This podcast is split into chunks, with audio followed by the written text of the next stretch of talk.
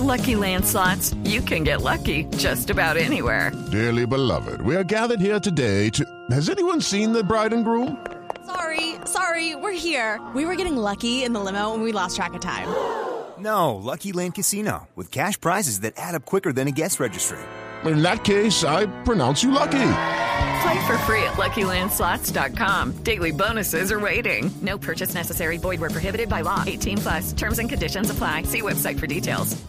La desmovilización, el desarme y la reintegración de la guerrilla de las FARC costaría cerca de 3 billones de pesos, de acuerdo con la Contraloría General. Nos informa Julián Calderón.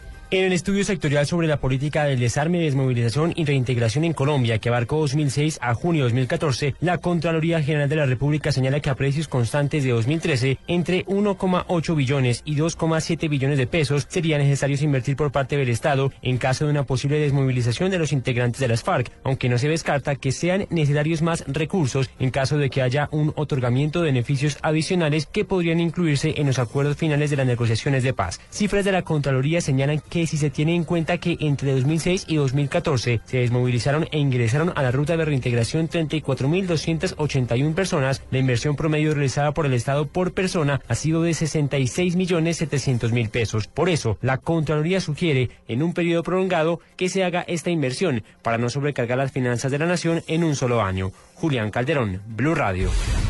Estalla un nuevo escándalo por el recobro de los servicios de salud en el país. 17 personas fueron llamadas a interrogatorio por la Fiscalía, entre ellos varios militares. La noticia con Alejandro Tibaduiza. Juan Camilo, en efecto, la Fiscalía citó entrevista a estas 17 personas por el cobro de recursos por concepto de recobros y la llamada unidad per cápita equivalente al subsidio que otorga el gobierno para los usuarios del sector salud.